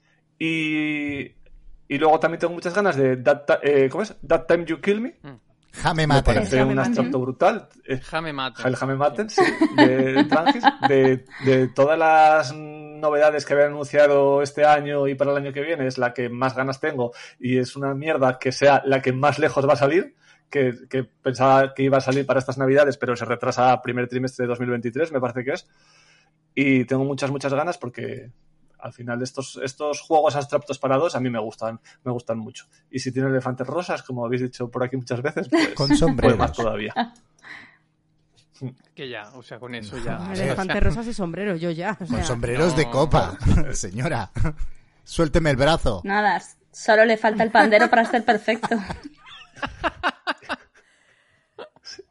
Y, y luego, más, más ya más cerca en el tiempo, el Groove, que me lo voy a comprar. Es el que sería la segunda parte del Orchard, que Ah, se me acaba de ir ahora mismo la editorial que lo ha sacado aquí. Melmac.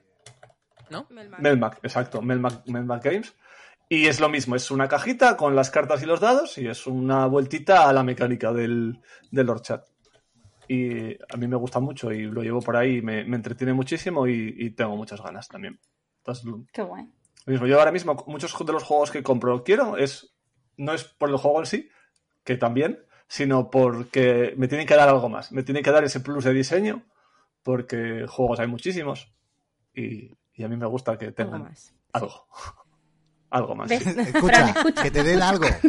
Que te den algo. Aunque sean las instrucciones que te den. Bueno, Te voy a decir una cosa, cuando Pero llegue que antes que la aventura in Neverland hablamos, Pablo. Ya veremos lo que te llega, amigo. Que- que- que- va a llegar, lo primero que va a llegar va a ser Mini Mipel y ya lo demás lo vamos viendo. No, olvídate de los juegos. ¿eh? los juegos, eh, grabar un podcast. todo Tú piensas que una- un año y, do- y- y un mes después podrás jugar una partida de misión cumplida y ya está, no pasa nada. BGA, es bien. mi amiga, ¿no? Pero. BGA pero es mi amiga. Vale. Grábatelo a fuego. Sí. Cuando, cuando nació mi hijo fue cuando yo me compré una tablet y empecé a, a jugar a cosas eh, de manera digital mientras tenía que vigilarle, por así decirlo, mientras se chapoteaba en el agua o se quedaba dormido o lo que sea. Lo tienes en brazos y estás ahí con el móvil o con la tablet. Tal cual. Sí, sí. me, me gusta pensar en esa imagen mental. eh, Gael en, en el mar y yo jugando al móvil.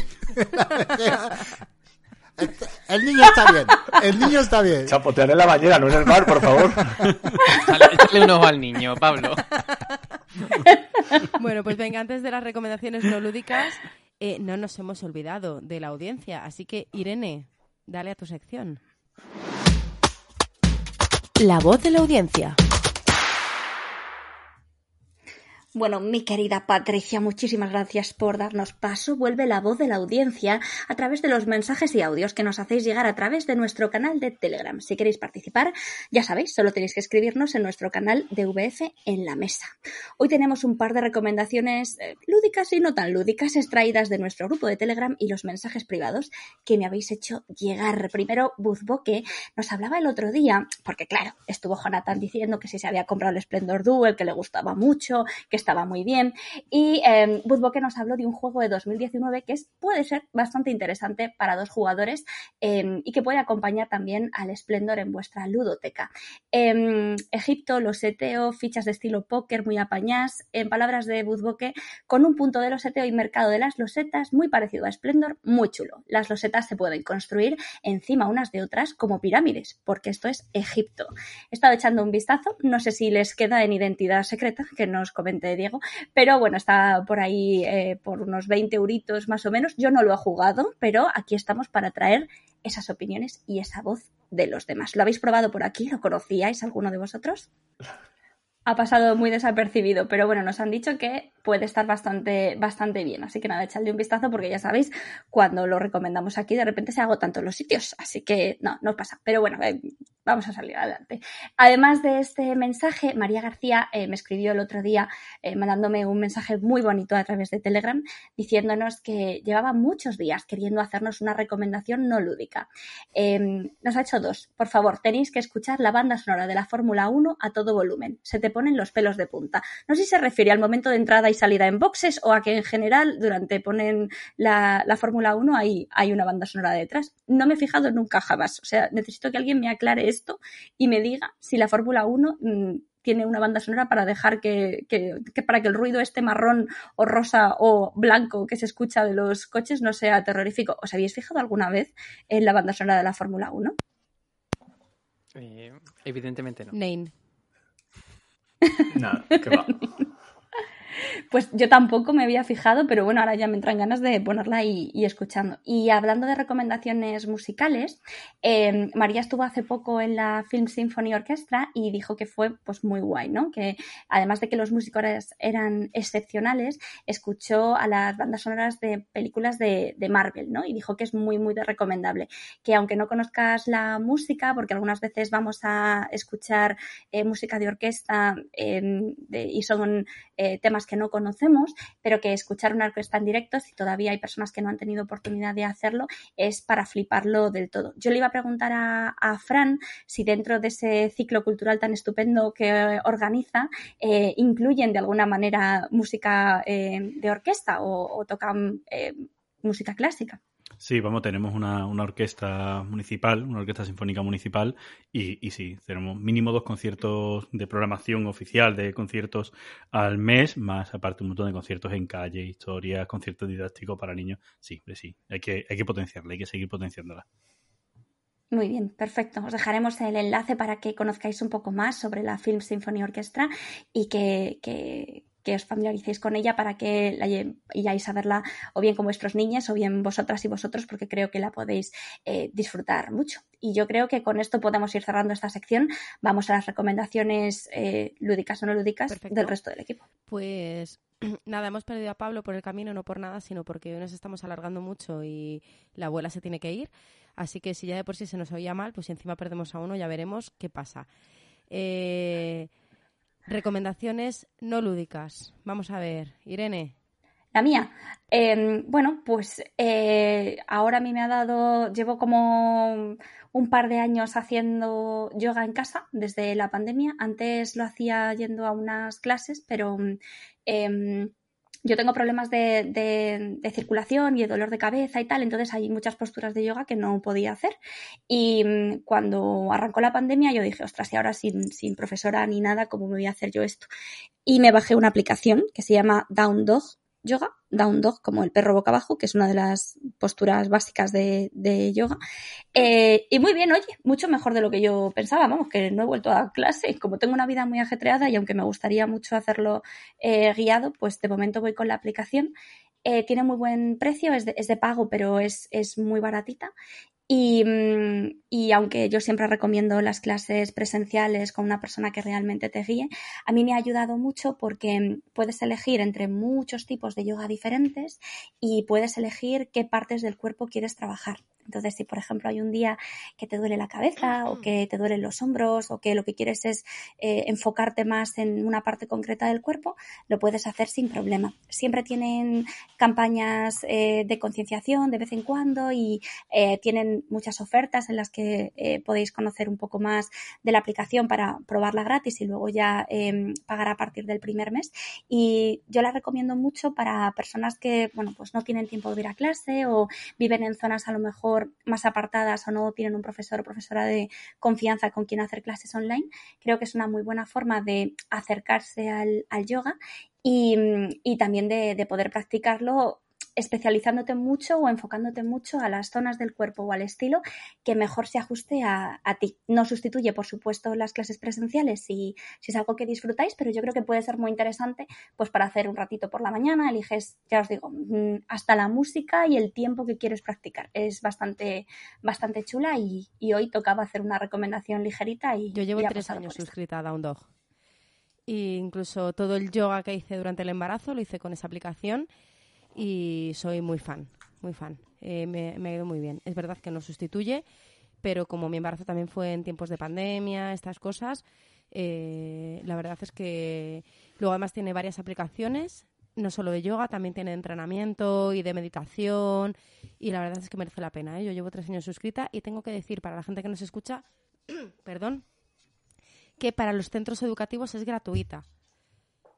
Si, si formas parte de un centro Ah, educativo mira. y quieres trabajar con, con el alumnado y tal, la aplicación tú justificas que trabajas en un centro educativo y, y si la vas a usar para eso es gratuita.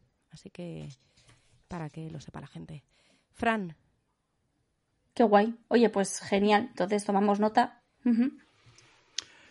Eh, yo, mi recomendación, mirad, eh, la novedad y las nuevas tecnologías muchas veces nos hacen como avanzar mucho, ¿vale? Y, y, y, por ejemplo, antiguamente teníamos un tipo de wifi que era muy chiquitito y tal, que era el wifi A, luego vino el wifi G, que ya fue mejorando un poco, el wifi N, que vamos, multiplicaba por 10 la velocidad, y ahora estamos con el wifi AC, que multiplica por 2 la anterior y tal. Pero yo voy a recomendar el wifi, o sea, el internet por cable Por lo de que toda sea. la vida, ¿vale? La fiabilidad del internet por cable, por lo que sea, yo os lo recomiendo que cuando tengáis que hacer cosas, si podéis conectar vuestro ordenador por cable, intentadlo, que a lo mejor las cosas van mejor, ¿vale? O sea, mi, mi recomendación de hoy por todo lo que estamos sufriendo, Bueno. la verdad. Muchas veces merece la pena ir yo a la tengo que decir que aquí estamos conectados con cable. No sé qué pasa hoy, pero hoy está- aquí estamos conectados con cable siempre. A lo mejor es que Madrid y la libertad Ah, o puede algo. ser, puede ser la libertad. Eh, Diego, cuéntanos. Vale, pues eh, mis recomendaciones son es dos en una además, ¿vale? Eh, yo recomiendo García. Eh, para el que no lo sepa, García es una serie nueva que se ha estrenado hace un mes en HBO. Eh, es una serie española, además. Y además está basada en un cómic que se llama García, que lo publica la editorial Astiberri. Y es eh, el, el argumento el que va es, eh, bueno, empieza cuando se descriogeniza, podemos decir, eh, eh, un supersoldado español que trabajaba para el régimen franquista. Es una especie de, po- podemos decir que es el Capitán América español, ¿vale? Lo que pasa es que el Capitán América en su momento, pues, eh, lógicamente, eh, libertad, eh, la libertad americana, el sueño americano y tal, y en la época en la que existía, se crearon estos supersoldados, pues en España estábamos en, un- en una dictadura. Y entonces trabajaba para, lógicamente trabajaba para, para Franco. Y está muy bien por, bueno, por el choque cultural de una persona franquista en la España actual, pero además es que retrata muy, muy, muy bien la realidad política que estamos ahora mismo, iba a decir, sufriendo en este país. Eh, porque, bueno, todas las tramas políticas, toda la corrupción, el alzamiento de la extrema derecha, los nostálgicos del franquismo, está muy, muy, muy bien. Y la, la adaptación está genial. O sea, el- a mí me gustaba el cómic eh, y creo que es una de las mejores adaptaciones que ha habido en cómic, por lo menos español, en los, en los últimos tiempos. Se deja muy bien, muy, además se deja, se deja ver muy bien, está muy bien producida y, digamos, la fotografía y tal. Muy, muy bien. Qué guay. Yo es que como ahora no puedo ver nada, Fran, para que lo sepas, por si, sabes, así, como, como dato. Eh, Rafa, cuéntanos. Pues eh, yo, mi recomendación LGTB de hoy es La jaula de las locas.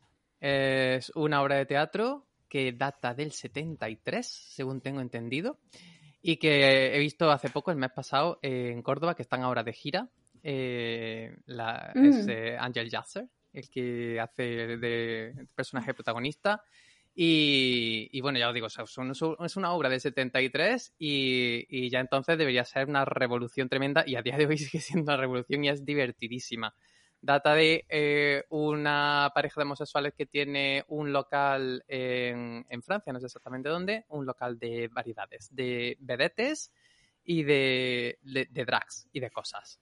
Y entonces el hijo de, de uno de la pareja eh, pues eh, se va a casar con una muchacha de una familia conservadora y entonces la familia va a venir a visitar a la pareja de homosexuales y entonces ahí está la trama de que si tenemos que fingir porque es una familia importante para la boda de nuestro hijo, que si no sé cuánto tal. Mm, Eh, pero bueno, todo esto se mezcla con muchos sentimientos, evidentemente, pero lo importante es que es una obra divertidísima, súper, súper divertida. Yo me lo pasé genial. eh, interactúan con el público, sacan a gente, eh, genial. Eh, sigue de, de- de gira por España, imagino, porque yo esta recomendación la tengo guardada desde el último podcast que grabamos hace un mes, pero yo creo que siguen por ahí dando vueltas. Así que si tenéis oportunidad de pasar por vuestra ciudad, pues adelante porque os lo vais a pasar muy, muy bien. Bueno, pues Yo tuve la suerte de verla también y, vamos, más uno, o sea, muy, muy Qué recomendable. guay. De hecho, en, en- cuando estuvo León aquí en Gijón, en la sesión en la que fui yo, se alargó la obra porque, lo que decía Rafa, interactúan con el público y la interacción se fue de madre porque dio para ello. Y vamos, muy, muy, diver- muy divertido. Guau, eso es lo mucho, mejor. claro. Qué Que- guay, qué que guay. la gente entre al juego mola mucho, claro. ¿Y en Villacaperu qué tal? Pues en Villacaperu, aquí tengo apuntado por parte de Pablo que recomendemos las luces del botánico, pero tengo que decir que vamos mañana. Entonces, eh, Ah, yo voy también dentro de poco. Se hace también aquí en Córdoba. ¿así? Pues vamos mañana, que además hay previsión de lluvias, eh, todo Sí. bien. O sea, va a ser muy bonito ver el botánico diluviando ¿eh? Eh, con un bebé. Va a ser muy guay. Pero bueno, que ya os contaremos qué tal las luces del botánico. La verdad es que la gente que ha ido nos ha dicho que está precioso este año. Llevan tres años haciéndolo y dicen que este año está especialmente bonito. Y nuestra recomendación... Para, para dar bien el dato y que no, y no confundir a la audiencia, en Córdoba se hace en el Alcázar de los Reyes Católicos. Ay, qué bonito. Mm. Eh, bueno, y nuestra recomendación troncal, por decirlo de alguna manera, es crear tribu. Nos vamos a poner filosóficas en Villacaperu por una vez, ahora que no se nos oye bien, pues hemos decidido ponernos filosóficas y pues eso, la importancia de crear tribus, sobre todo cuando hay criaturas por medio, sin criaturas también, pero cuando hay criaturas por medio, la importancia de tener eh, una tribu de personas que, que te ayuden con la crianza, que con las que conectes y que puedan influenciar positivamente a, a tu peque, ¿no? Eh, la tribu creo que debería estar en todas las edades, pero especialmente cuando hay cuando hay criaturillas, pues es súper importante. Así que eh, vivimos una mm, época extraña, ¿no? En la que tenemos un móvil delante todo el tiempo, tenemos pantallas y se nos olvida a veces, a veces no conocemos ni a nuestro vecino o vecina de enfrente. Y, y, bueno, pues que es importante crear esa tribu y esa red de, de ayuda y de, y de comunidad. Y esa es nuestra recomendación. Y con esto y un bizcocho, pues creo que no hemos hecho que no te pille, ¿no? Y, o sea, estamos, estamos desfasados, o sea, estamos, esto es un desfase ya entre que se nos va la olla. No hemos hecho que no te pille, no hemos ya, se nos va del todo. Así que voy a despediros uno a uno. Eh, Rafa, Pues nada, hasta la próxima, amores. Un placer. Irene, Nada, un placer estar con vosotros esta tarde. Que lo paséis muy bien. hablo poco porque como no sé si se me oye o no, pues yo, eh, Diego, que además no hemos dicho, hemos dicho que... Joder, esto es muy triste. Diego, que sí que hemos dicho que estás en identidad secreta, pero no hemos dicho que también pueden escuchar tu voz en Juegos con Orgullo. ¿Vale? Así que también las personas que nos oyen, por favor, id a escucharles, que hacen cositas muy interesantes, aunque a mí últimamente me da tiempo a escuchar po- po- pocos podcasts, ¿vale? Pero yo he escuchado varios de vuestros episodios y hay que escucharles. Gracias por venir, Diego. Es, muchas gracias. Eh, todavía lo mismo. Vamos también como vamos y todavía tengo yo por editar el último desde hace varias semanas. Pero bueno, sí, muy entretenido. Y nada, un placer haber estado aquí con, con vosotros y bueno, espero que, que os haya servido un poco los datos que, que hemos dado. Me lo he pasado muy bien a pesar de todas las todos los problemillas que hemos tenido.